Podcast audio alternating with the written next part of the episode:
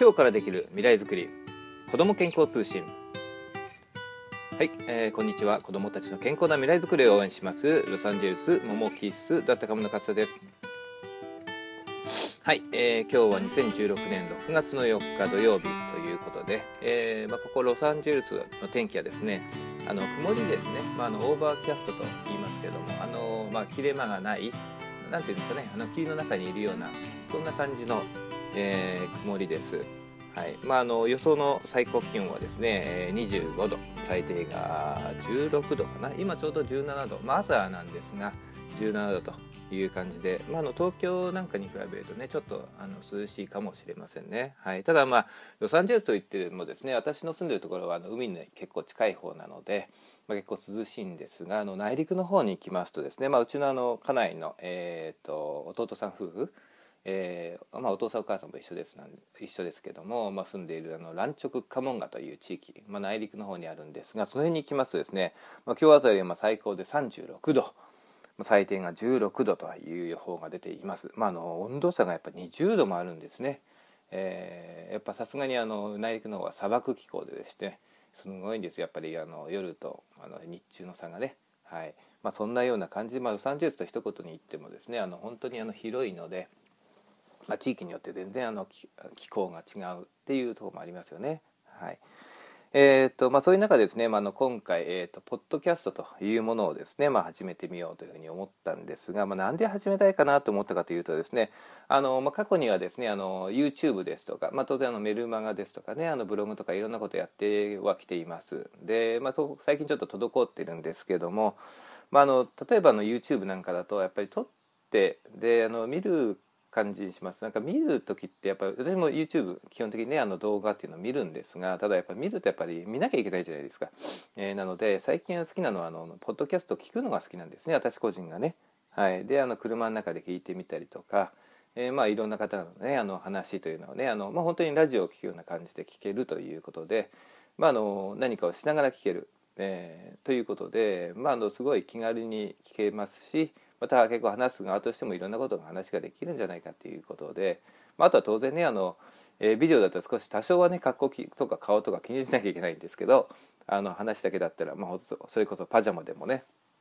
話ができるんで、まあ、そういう意味で、えー、ポッドキャストいいんじゃないかなということでまああの試しといえば試しなんですが始めてみようというふうに思って、まあ、あの今回が第1回ということです。はい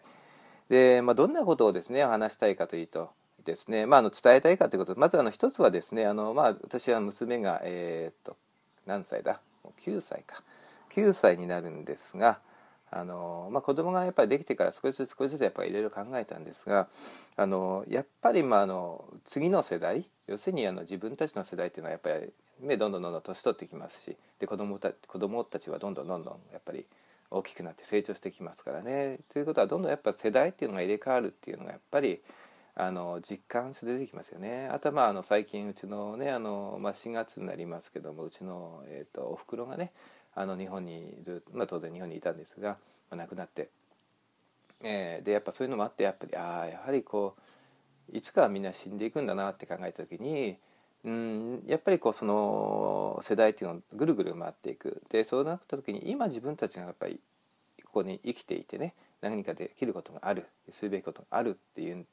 としたらですねとしたらやっぱりこう次世代また将来の世代、えー、未来の世代のために何かできること役に立つことをやるべきではないかなというふうに考えまして、まあ、そういった意味で、まあ、特に、えー、じゃあその今の現状をね取り巻くその環境って考える時やっぱり環境ですとか健康ですとかそういったものの問題がいっぱいあるなっていうのはやっぱりこう実感としていろいろなところで感じていましてそれに関わってね、まあ、少しでも役に立つ情報をね伝えていけたらなっていうふうにえ考えています。まあ、その中であの一つあの何ですかねあの話というか、えー、ことことわざというんじゃないですかね、まあ、あのアメリカン・インディアン、ね、あのネイティブアメリカンでこちらで言いますがその中でですねあの教えがあるらしいんですね。でそれが7、えーと、セブンス・ジェネレーションと言いまして要するにセブンっていうのは7ですよね、えー、ジェネレーションというのは世代ということでまあ、7世代先という考え方なんです。っていうのはあの今自分たちが取る行動が7世代先にどういう影響をもたらすかということを考えて、うん、その上で今行動することを決めましょうと考えましょうということなんです。ですから今自分たちがやっていることが7世代後に、うん、悪影響を与える7世代後のその子孫で、に悪影響を与えるのであればやるべきではないと。逆に言えば今やることがその人、ね、世代何世代後のために役に立つことであればやるべきであろうというようなことですよ。簡単に言えばね。はい。まあ、7世代というと、まあ、どのくらいかわって単純に考えますと、まあ、20歳で、まあ、20歳でね例えば子供を産むとしたら、はい、7世代というと単純に、えー、271なんで140年後ですよね。まあ20歳でねみんな子供わけでもないので、えー、まあざっとで200年後とか要するに今から200年後のことを考えて今の行動を判断しましょうという話なんですね。まあそこまでねあの実際問題ね考えて今の行動できるかっていうのはなかなか難しいんですがでもそういうちょっとしたアイディアが頭にあって、うん、自分今の行動っていうものを判断すればやはり、うん、何でしょう環境に悪いことはやっぱりできないしうん、子供にとってとか未来、ね、孫にとって悪いことっていうのはできなくなると思うんですよね。まあ、そういった意味で、えーまあ、将来の未来のそれのために、えー、役立つことということをぜひね、まああのまあ、私も私たちも、えー、できたらなというふうに考えています。まあ、そういう中でやっぱり健康子育て教育環境とそういった、えー、ことに関するトピック、うん、で特にあのできるだけなんか今すぐに、うん、できることを一つでも伝えられたらなっていうふうに考えています。まあ、当然これ自分でも実践していかないといけないなっていきたいなっていうふうに思ってることですよね。はい。まあ、それはあのポッドキャストの中で何か伝えられた伝えられたらなというふうに思っています。はい。あと当然あのまあアメリカでね。まあなんだかんだもう17年ぐらいこちらね、えー、生活しています1998年に来たんでねもう18年目かなになりますねなのでまあ、あのやっぱりこう日本に生活してるとやっぱ違ったことが非常に多いですし、まあのね、ちょっと前に日本に帰った時もやっぱり違いっていうものはやっぱり感じます。それはまあ当然良いことも悪いことも、うんね、あのいろんな意味で、えー、違ったことありますので、まあ、そういったものを通じ通じてね、まあ、何か伝えられることがあれあったらなというふうにも思っています。はいあとはですね、えーと、一応私は、まあ、アメリカでこのモモキス .com というですねあのウェブサイトがありましてで、まあ、あの基本的にはサプリメント子ども向けのサプリメントとかね、えー、ハーブティーとかを、まあ、日本にするというようなね、まあ、ウェブサイトですよね。まあ、プラスして当然その、えー、健康に関する情報というものをね発信しています。はい。まあなんですが、まあ、正直言ってあんまりあのそれで儲か儲けようとかっていうよりも儲かってないですね。はい、であの儲ける気もあんまりないんですよ。うんまあ、の私はそれ以外にもあの、まあ、電気関係の仕事をこちらでやっておりますので、まあ、本業でもないというのも正直言ってあって、えー、ただあのせっかくねえー、やってますのでで、まあ、あの私自身はあのサプリメントというものの力というのは非常にあの信じておりましてで、まあ、自分自身もやはりそのサプリメントを取ることでやっぱり、えー、助けられていることはやっぱ多いですしねあのマルチビタミンなんかもやっぱり取りますと何て言うんですかね踏ん張りが効くんですよね。うん、こうちょっとやっぱりこうねいろんな生活の中で無理しなきゃいけない時ってあるんですけどやっぱりそういったものを取っているとやっぱ踏ん張りが踏ん張りが効いたりするっていうのは実感としてありますしまたいろんな方の体験をね実際の体験ですあの見ただけではなくてねあの実際に使った方たちの体験をね、まあ、聞いてであの本当にあのある意味で症状が改善したとか、うん、っていう話も結構あるんですよ。ということでやはりあの何でしょう、まあ、薬ではないですがやはりその栄養っていうものをですね補うことによってやっぱ体自体の機能が改善するということは当然あると、ね、いうふうに私は信じておりまして。で実際現在の食生活の中で足りない分ものをやっぱりサプリメントを使って補うということは、うん、良いことではないかと私は思っています。ただあの、まあ、その中でその良いというか、まあ、品質の良い、うん、もの悪いものっていうのがあるので、まあ、あのそういった意味でできるだけ良いものを、まあ、私なりにねアメリカっていうのはまあ非常にあのサプリメントが豊富にいろんな種類のものがあるところですからそういった中であの、まあ、選んで、えー、まあ良い意味で紹介できたらなというふうに思っています。うん、まあ当然あの少しでも利益利益が出ればね、まあ、若干の,、ね、あの経済的なサポートにもなるのでね、まあ、そうなればいいなというふうには思っています。まあ、ただそういったものの、まあ、一つあのご紹介、まあ、商品のご紹介でもまた何かニュースがあれば、えー、ポッドキャストの中でも伝えていけたらなというふうに思っております。はいまあ、そんな感じでね、まあ、今後進めていきたいというふうに考えておりますので、まあ、一つよろしくお願いいたします。ということで、えーとまああのえーと、積極最初なんであのどんなトピックを伝えていきたいかなというとですねまあ私のその、えー、モモキスだったかもというねサイトがあるんですが、まあ、その中であの、えー、食生活の改善に関するですね7つのヒントというようなものをねあの、まあ、サイト上でも載っておりますしまた小冊子みたいな形も作ってますのでで、まあ、これあのまあ、自分でもあれですけども、まあ、基本すごい基本的なこと基本的にできることっていうのを、えー、まとめたつもりなので、えーまあ、こちらを一つ、えーまあ、紹介していきたいなというふうに思います。はい、えー、それでは行きましょう。で、まあ、食生活の改善が健改善が健康な脳と体を応援する7つのヒントということで、えー、まずその1、はい、白砂糖コーンシロップなどの生成された甘味料を避けるということですね。はいまあ、あの白砂糖というのはですねあの、まあ、キャンディーとかねお菓子とかまあ本当にいろんなものに今入っていますよね。要するに砂糖っていうのはどこにも入ってますよ。えー、あの普通にね、えー、調味料を使っても砂糖入ってますし、まあ、お菓子とかそういうのにかかわらずいろんなね、えー、食材にすでに入っています。はい、だからこそですねやはりこう自分たちが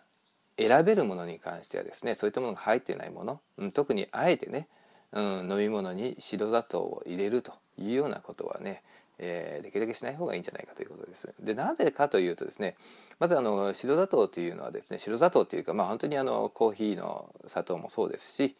うん、料理に入れる砂糖もそうなんですが、まあ、血糖値のですね急上昇というものを行、えー、なんでしょう起こしてしまうんですね。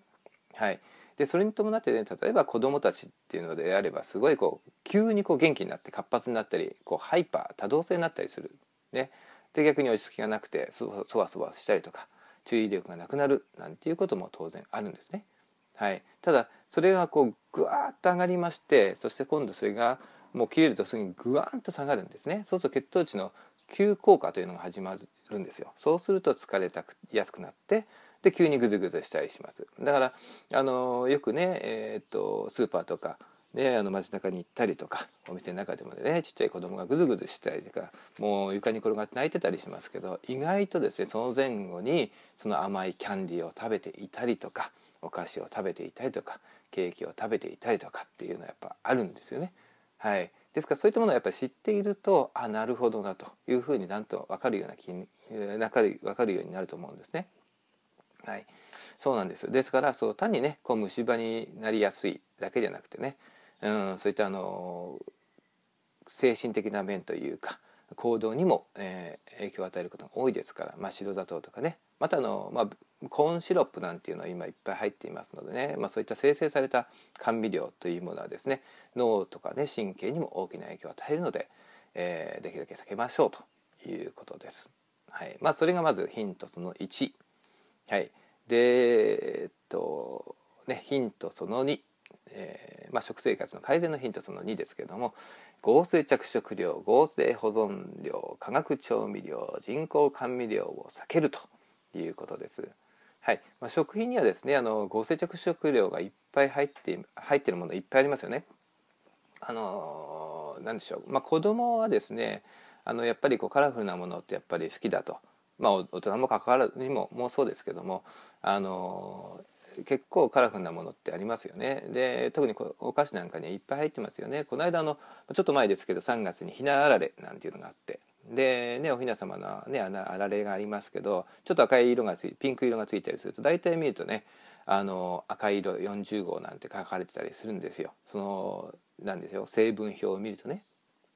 はい。書いてありします。まあ、当然中に最近はそれでもね、あのまあ、できるだけ、えー、そういう合成着色料じゃなくてね、まああのえー、ナチュラルな着色料みたいのもありますのでね、まあ、できればその方がいいしなければあの逆に言えば 着色料が入ってないものがいいかもしれないですね。はい、でこの合成着色料何がいけないかというとですねこれあのヨーロッパのですねあのリサーチなんかでもですね、まあ、あのアメリカにもそうですけどもリサーチなんかですでにも出ております。あの脳にですね影響を与えてその行動に影響を与えるというね、まあ、そういう報告があります。ね、でその中でもですねあの合成着色特に黄色の5号とか赤色40号というのはですね、まあ、タール色素という石油製品が使われているんですね。石油なんですよ。だから、まあ、本来食べ物ではないんですよね、はい、ですからそういったものをわざわざ体に入れる必要はないし、ね、あの石油とか、ね、そういうものを口に入れないですよねこの普通ではでもそれをわざわざ、え、入れているのが化学、えー、合成着色料というものになるわけです。はいですからそういったものを、まあね、あの避けましょうということです。はい、であとはまあ化学調味料、えー、これはもう本当日本の食べ物にいっぱい入ってます。あのまあ、簡単に言えばねあの、まあ、味の素とかハイミーとかいろんなものがありますけども、まあ、あのアメリカでは MSG と呼ばれてます。モノソディウムグルトメイトとね、えー、いうふうに言われますけども、はい、っていうのはあのまあもともと日本でこれ発明されたものなんでねうまみ成分を抽出したものです。はい。まあ、それ自体がですねうまみ自体が悪いものじゃなくてこれはもう、ね、食べ物を美味しくするものなんであのすごく良いものなんでしょう。大切なものなんですがただそれをもうその成分だけを抽出してしまったことによってですねこれがあまりあの良くないんじゃないかと。人によってはやっぱアレルギー反応を起こす人もいます。で、まあ、ある種のですね、まあ、興奮作用というものをもたらしてですね、うん、でやっぱり、えー、体に対して良い影響を与えないと。いうことはやっぱアメリカでは言われています。ですからあの日本ではまああまり見ないです。まあありますね。でもねあの化学調味料は使っていませんなんていうパッケージもありますから最近はね、はい、アメリカでもそのノー MSG MSG が入っていませんよというようなものはねあの非常にたくさん、えー、増えております。はいまあ、あのできるだけまあ避けた方がよくて、えー、できるだけ本来の食材の味をねあの楽しんだ方が良いでしょうということですね。はい、あとあのいろんなですねあの最近多いのはノーカロリーとかゼロカロリーとかって書いてあってねソーダとかお酒なんかでもありますよね。はい、そういったものに入っている、えーとですね、そういったものに入っている人工甘味料というのがあります。はい、ただこの人工甘味料も、まあ、いろんな種類があるんですが、まあ、ただ神経や脳に悪影響を与えるともいうふうなこともやっぱり言われているんですよね。ですから逆に砂糖以上に良くないというようなことも言われておりますから、まあ、そういった安全性にねやはり疑問が残る、えー、人工甘味料っていうのはできるだけ避けた方がいいんじゃないかということですね。はいまあ、要するにまあ合成着色料、えー、保存料調味料人工甘味といったね、あのー、添加物と一般に言われるものは、えー、できるだけ、えー、避けた方がいいですよということです。まあ、そういうのが入っている食べ物はできるだけ避けましょうということです。はい。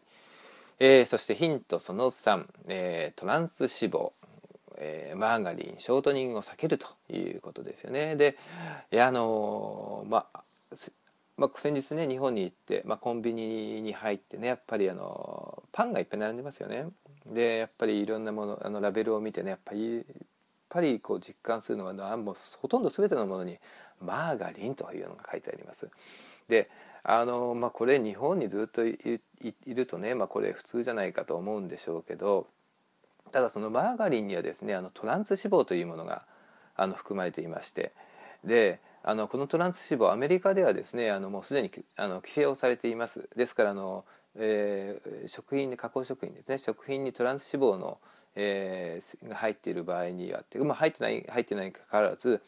えーと、トランス脂肪がどのぐらい入っているかというものを表示する義務というものがあります。なぜかというとトランス脂肪があの何でしょう、えー、心臓病とか、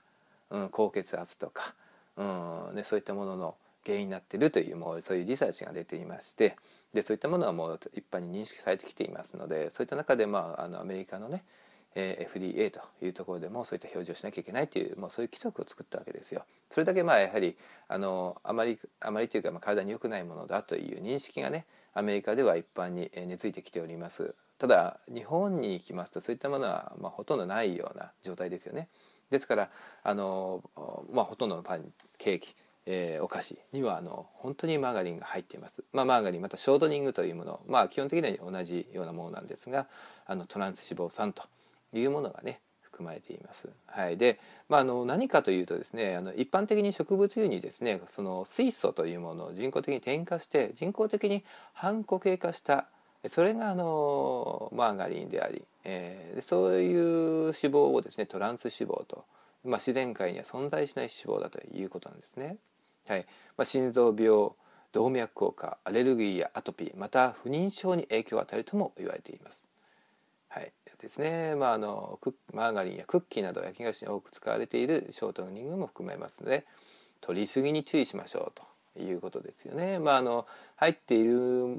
入ってないというのも、まあ、まずは見てできるだけ食べないようにすること。うんまあ、あえてあのマーガリンを買ってパンにつけるなんてことはしない方がいいですよということだったらバターの方がいいですね。まあ、バターちょっと値段高いですけど、えー、マーガリンに比べたら、うん、だったらまあ本当にちょっとだけつけるとか、うん、もうそれほどつけない方がいいとか、うん、いうような話になりますよね。はいえー、まあそういうことです。はい、で次にヒントその4、えー、ですね加工食品を減らす。まああの加工食品まあ、一般的にいろんなものがありますがあの加工工程をですね食品というものは加工工程を通すことでそのもともと持ってた栄養素っていうのはどんどんどんどんやっぱり減少していってしまいますよね、まあ、熱を加えられたりとかねあのいろんなものを加えられていくわけなんでどんどんどんどんどんどん減っていっちゃうわけです。はい、あとその代わりにさた、ね、の砂糖とか、えー、食品添加物っていうものを加えられていきます。で栄養価が少ないだけじゃなくて健康に悪影響を与えるようなそういったね化学薬品みたいなものが化学物質がですねいろいろ含まれるような話になってしまいます。はい、ですからまず極力ね加工食品を食べないようにすること。前前ねあのやっぱりこの例えばラーメンばっか食べてる病気なそりゃそうですよ。栄養価がない少ないだけじゃなくていろんなものが含まれているからと。インスタントラーメンですよね、はい、っていうような話になります。ですからまあ基本はやはりあの新鮮なね野菜とか果物。ねまたそういった所属食材を生かしたメニューとか。うん。まああのできるだけねあまりまああまり手の込んだものじゃなくて、まあ、シンプルに調理したものの方がね意外とあの子供っていうのは意外と喜んだりします。野菜が嫌いだなんて言いますけどうんでも意外とあのうちの娘とかねえーと、あとは他の子供見ててもちっちゃい力ですねやっぱりあの食べさせてるとですねそんなに野菜嫌いとかってはないですよね。うん、あのブロッコリーとか結構あの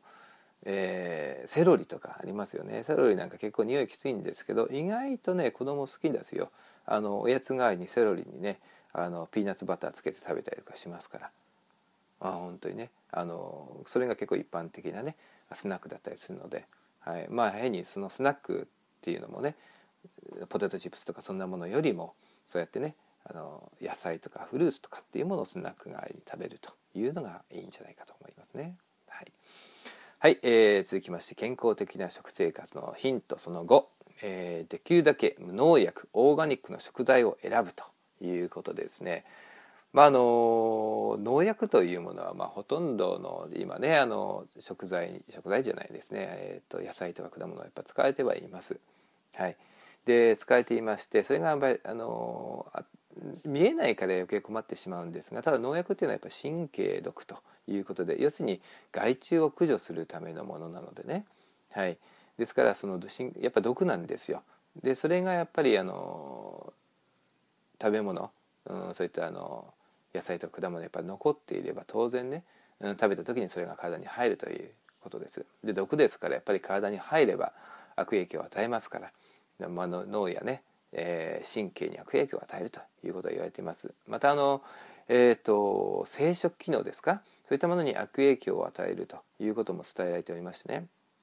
であの、まあ、特にね子どもの時にやっぱ成長期ですからその時にやっぱり農薬がやっぱりたくさんついたようなものっていうのはやっぱ子どもたちの生殖機能に影響を与える、まあ、将来ね大人になった時に子供ができにくい子供ができないそういった、ね、体になるという可能性も当然あるわけですよ。はい、ですからそういったものも考えますとできるだけ農薬が使われていないもの、うん、という意味で無農薬とかオーガニックといった食材をねできるだけ選んだ方がいいということですね。はい、またあのまあ食べる前にねあのよく洗うということね。あそれもまあ水塩水で洗ったりとか、えーまあ、重曹で洗ったりなんていう話も聞きますよね。そういったことをするとか。あとあのいや皮をね剥くというだけことだけでもね随分違うという話もありますのでね。はい。まあ、あのあとは食べ物によってはその農薬があんまり使われている使われていてもそれほどねあの何でしょう、えー、影響が少ないというようなものもあります。極端な話皮を食べないものですよ、うん、中身だけ食べるようなものとか、えー、あとはまあ地下系のものとかね。そういったものはその農薬の影響に受けにくいなんて話もありますのでね、えー、そういったものを、え選んでいきましょうということです。はい、えー、そしてナンバー6ああとはごめんなさい、えー、ちょっとの、えー、オーガニックの話戻りますけども。あとオーガニックとか無農薬の食材っていうのはですね実はですねあの栄養価普通の、えー、野菜とか果物に比べるとですね栄養価は高いんですよ。はい、えー、なんでかというとですねその土自体がですねあのその冷えしない要するに農薬とかオーガニックあ農薬とかあと化学肥料とかあんまり使っていないと。いうなりますとあの自然と土中のバクテリアとか増えましてでその栄養成分というのもやっぱ増えましてでそれをもとに成長しますからそれの食べ物の中に含まれるそのミネラルとかビタミンというそういったですね栄養素がその一般的に農薬を使って育てたら育てられ育てられた、えー、食物よりもあの多いんですよね。栄養素が多いんです。ですからよくね値段がちょっと高いんですよ。オーガニック高いんですよね。っていう話聞きますよね。聞きますけどでも高くてもそれを買って同じ量を食べることで栄養価が1.5倍あったら2倍あったらどうですか、ね、だったらそれ価値ある意味じゃ価値以上価格以上のものがあるんじゃないかと。なおかつ不要な農薬というものがついていなければ体に害するものも減らすことができるということですから。はい、ということでね、えー、オーガニックの食材、えー、無農薬の食材を選びましょうという話ですね。はい、はい、はい、えーと、次はヒントその6。アレルギーの原因を減らすということがあります。まあ、どういうことかというとですね、まあ、食品アレルギーという話がよくあるんですが、まあ、アレルギーというとですね、まあ、一般的なのは皮膚とか喉とか目とか鼻とかで特にこう症状が見えるもの鼻がジュルジュルするとか目がかゆいとかうん。であの花粉症みたいな症状がありますよね。ところにこうやっぱ注意がいきがちなんですが実はですねあのアレルギーっていうのはその体の表面に出てくるっていうのはまだその一部でありまして実は脳とか神経とかまた精神的な面にですね大きな影響を与えるっていうふうに与えているんだというふうに言われているんですね。はい、ですからあのまずはあの、まあ、花粉症とか外部からのその埃とかねダニアレルギーなんてのもありますからねそういったものをまあできるだけ、えー、原因をね防ぐということがまず大切です。でプラスしてですねあの食品アレルギーというものがねえー、ありますから、まあ、そういったものが原因としてね多い食材例えばですね乳製品、まあ、あのミルクが含まれている、まあ、そういったものが使われている製品とかあとは小麦製品ありますよねあのグルテンというものがあの含まれています。でそういったものにアレルギーを持っている子どもとか人っていうのはやっぱり意外と多いのですね。ですからそれをですね減らすだけでも大きな違いがある場合が多いですよね。はいまあ、アレルギーにかかると乳製品っていうのはあの乳不耐不耐性ですか？あの乳製品をあの分解するコースがあの体の中になくて、えー、ですぐお腹がゴロゴロするなんて話もありますけどもでもともとあの そんなにあのいっぱい食べるべきものではないんですよ乳製品というのは。うん、ですからあの普段食生活の中でいっぱい入ってますから苦いいろんなところにね乳製品。あのコーヒーとか飲み物にわざわざねミルクを入れて、えー、飲む飲むことはできるだけやめた方がいいんじゃないかということでね簡単に言えばね。はい、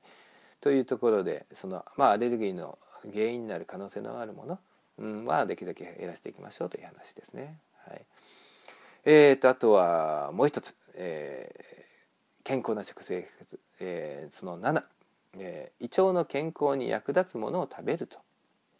いうことですね。でこれはですねあの胃腸が健康でないとアレルギー源有害物質が体内に入りやすくなってそれが免疫や精神状態にも大きな影響を与える可能性がありますということで、まあ、あの胃腸特に腸ですよね、えー、にはあの、まあ、腸壁という壁があるんですがあのやっぱり何でしょう。えー、と胃腸が腸がですね健康じゃないその腸壁がですね非常に弱くて腸壁っていうのはバリアなんですよね。フィルターの役割をしていましてそのいろんな食べ物が食べを食べた時にその分解したものを吸収するんですがそのそこがこう網の目が細かいのが本来はすごい細かいはずなのがどんどんどんどん大きくなってざるざるのようになってしまいましてですね。であの食品が半分しかこう分解されてないものが通ってしまって体の中に入ってしまうとか。うんまた本来フィルターであの入ることをストップするべきもの。例えば有害物質化学物質。またあの有害なバクテリアとかそういったものが体の中に入ってしまいがちになるということなんです。はい、ですからそういったものはやはり、えー、防ぐ意味でもですね、えー、できるだけ、えー、まあここにも書きましたけどもあの乳製品というものを食事から減らすこと、まあ、それはあまり体に良くないという意味ですけども胃腸の健康を保つ意味ですね、はい、またその代わりに酵素を豊富に含むものこれはできるだけ調理をされていない、えー、野菜とか果物緑黄色野菜とかねそういったものをできるだけ食べるようにしましょうということ。うん、プラスしてあの発酵食品ですよね。で腸内細菌ということが最近よく言われますけどもあの発酵食品えー、何でしょう、まあ、よくねヨーグルトって言われますけどもヨーグルトとか納豆とかあの漬物ですよね、はい、その発酵されたものにはあの、えー、有益なバクテリア乳酸菌ってやっぱ一般に言われ的に言われますけどそういったねバクテリアが豊富に含まれていますからそういったものを食べることで腸内細菌があのより活性化してでそれ自体がやはり腸壁とか腸全体のね健康をあの改善する、えー、にこと、うん、をサポートする役なんでことに役立つんですよね。はいまあ、そういったものをできるだけ食べてみましょうということです。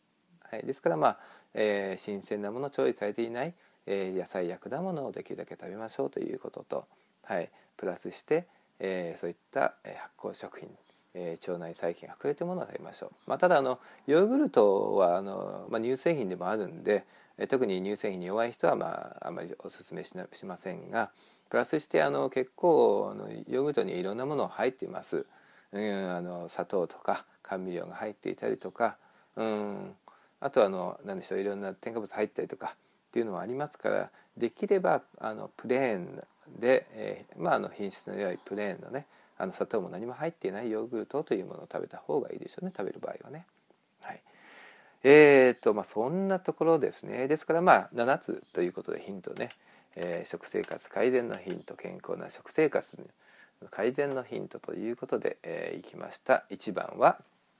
えー、白砂糖とかコーンシロップとかそういった生成された甘味料をできるだけ食べるあ避けるということ。食べるんじゃないですね。ダメですね。食べないようにしましょうということ。まあ、あの逆に黒砂糖とかねどうしてもね砂糖使い伝えた使いたければ、まあ、黒砂糖とか、えー、そういったものがミネラルがまだ残っているものがいいでしょうね。はい。まあ、生成されたものじゃないということ、えー、その2が、えー、合成着色料合成保存料化学調味料人工甘味料など、えー、そういった、えー、人工的な添加物、えー、はできるだけ避けましょうということ。その3がトランス脂肪マーガリンショートニング、えー、そういったものを食べ物から減らしましょう。そういったものが含ま含まれているものをできるだけ食べないようにしましょうと。その4加工食品を減らすと。であの一般的に加工されているものには添加物が多くまたなおかつ栄養素が少ないということがありますから加工食品はできるだけ減らしましょうということですね。はい、その後、えー、できるだけ無農薬オーガニックの食材を選びましょうということ。ねオーガニックは栄養価も高いですから一般的にね、えー、オーガニックの方が栄養価が高いですから、はい、ですから、まあ、若干ね値段がちょっと高くてもオーガニックとかそういったオプションがあればねそちらを選んで、えー、そちらをしっかり食べた方がいいでしょうということですね、まあ、特にあのお子さんの場合にはその方がいいですよって、ね、そういうことで農薬の害ということも防ぐこともできますよということです。まあ、減らすこともできますよということ。はい、そしてその6、えー、アレルギーの原因を減らすということで、まあ、アレルギーに、えー、なり、えー、の原因になりやすいものっていうものねそれあの何でしょう。えーと、と花粉症とかそういった花粉症とかねそういったものの原因を減らすということも当然ですしプラスして食品アレルギーになりやすいもの。はい。まあ、乳製品小麦製品、うん、まあ当然人によってねいろいろありますから、えー、ね、卵がダメだとか大豆がダメだとかっていう人もいますからね、まあ、そういったあの甲殻類がダメなんて人も多いですよね。まあ、そういった方々は、えー、ぜひそういったものをできるだけ避けて食べるようにしましょうということですね。はい、そしてその7、えー、胃腸の健康に役立つものを食べるということで、まあ、酵素がやはり生きている、えー、新鮮な野菜や果物これが一番基本です。プラスして、えー、発酵食品を、えー、食べるようにして、えー、胃腸の健康を保ってできるだけ良い状態に保ちましょうと、えそれによってより健康な、え生活につながるでしょうというような話ですね。はい、ということで、まあ、今回のあの、まあ、健康に関するトピックね、えちょっとざーっとでしたけども夏のヒントということでお話をさせていただきました。はいえーと、あとはまああの話が移りまして、まあ、こちらねアメリカの方ですけども、えーまあ、私も十何年、えー、こちら住んでおりますが、えー、そうですねあちょっと一回ポーズしましょう。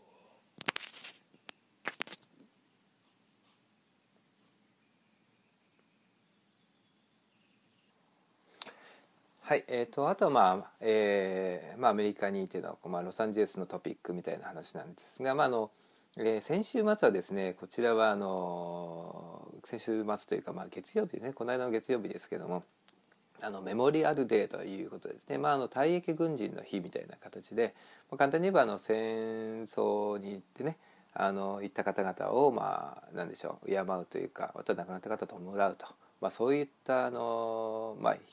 日で、まあ、祝日なん祝日なんですがであの、まあ、大抵ねそういったあの祝日アメリカ人何をするかというとですねまあ裏庭でバーベキューやったりするんですね。はい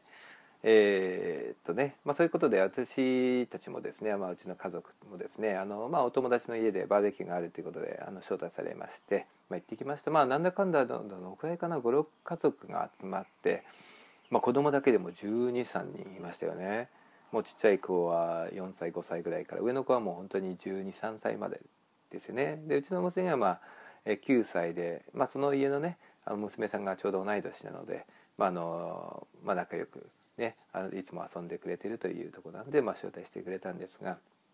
はい。まあ、行ってですね、まあ、当然お母さんたちはですね、まあそれまあ、それぞれこうぺちゃくちゃぺちゃくちゃ喋っているわけですが、まあ、あのお父さん連中も少しいまして、まあ、私も含めてですけども。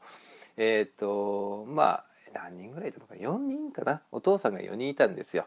で、まあ、私以外にもう一人は日系人の、えー、男性の方と、えー、あとは2人ね白人の方がいてで私の住んでいるですね地域というのはですねあの、まあ、ロサンゼルスの南側サウスベイと呼ばれる地域でしてね、まあ、意外と日系人の方はもともと多いんですけれども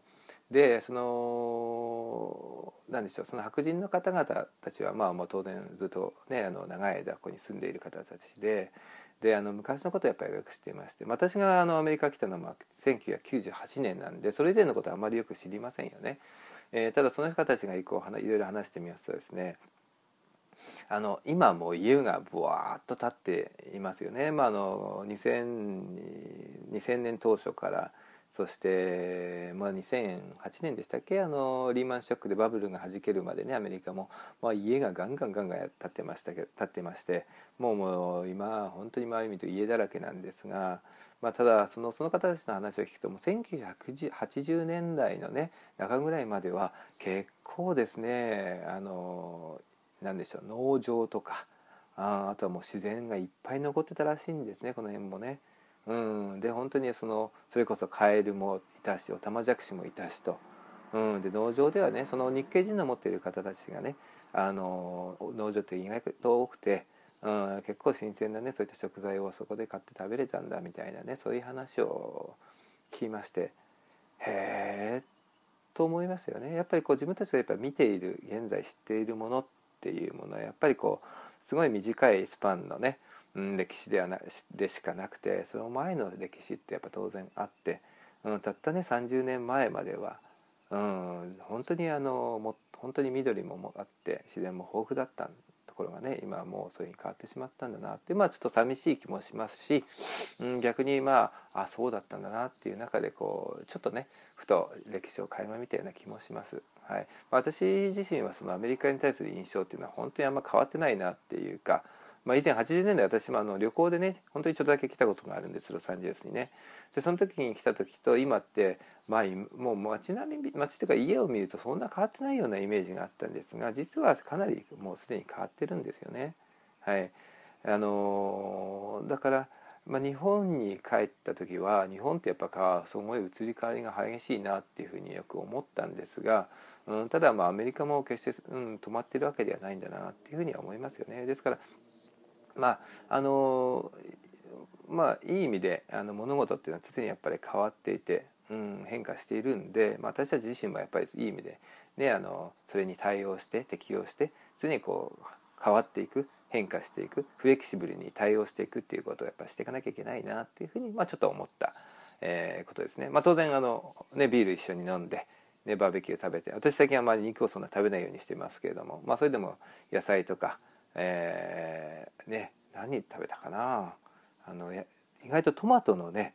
トマトありますよね。プチトマトをですねあの串に刺してで焼くと意外と美味しいんです。あれ意外と意外な発見ですね。意外と美味しかったですね。あとあのマッシュルーム系ねきのこ類、うん、あれがこうやっぱり食べ肉っぽい感じでねそう焼くと本当にちょっと何でしょう焼肉ソースつけて食べるとね美味しいですね。バーベキューソースね。うん、なんで結構まあ楽しめましたよね。肉なんか食べなくてもごめんなさい。肉をねあのそんな食べなくても、うん、そん結構楽しめた、うん、食べるものを楽しめてなおかつお酒も飲めてなおかつ話もいろんなことができてまあなかなか楽しいねえー、メモリアルで祭日をね、まあ、先週末は、ね、あの過ごすことができました。という話です。はい。えーと、あとはまあお知らせですけどもあの私どもの方でねやっていますモモキス .com というねウェブサイトがあります。まああまりあの更新はあまりしてないのでパッとしないかもしれませんが、えー、あのいろんなねえー、サプリメントも含めて情報とかも載っけております。まあ、今後はねあのこういったあのポッドキャストの情報なんかもできるだけね載っけていくようにします。またあのしばらく、え、YouTube もアップしていなかったのでまたそちらもね、え、少しずつ再開して、えより多くのね情報を、え発信していきたいというふうに思いますので、えーまあ、ぜひ一度ご覧になってみてください。あとあの、えーと、メールマガジン、まあ、こちらもちょっと滞ってますが、えー、週1を目標にねまた再開して発信してまいります。であのメールマガジンの登録という、ね、購読の登録もね、えー、ウェブサイトももキスだったか M あももだか MO か MOMOKISS だったかもですね COM でいきますと、えー、ありますのでえそちらの方をぜひご登録お願いします。ということです。はい、えーとまあ、第1回なんでね、あのまあ、どれだけの人がこれを聞いてくれるか分かりませんが、えー、まず始めてみますということでポッドキャスト、えー、今日からできる未来づくり子ども健康通信、えー、ロサンゼルスの勝田でした、えー、では今日も頑張ってまいりましょう。ありがとうございました。よろしく。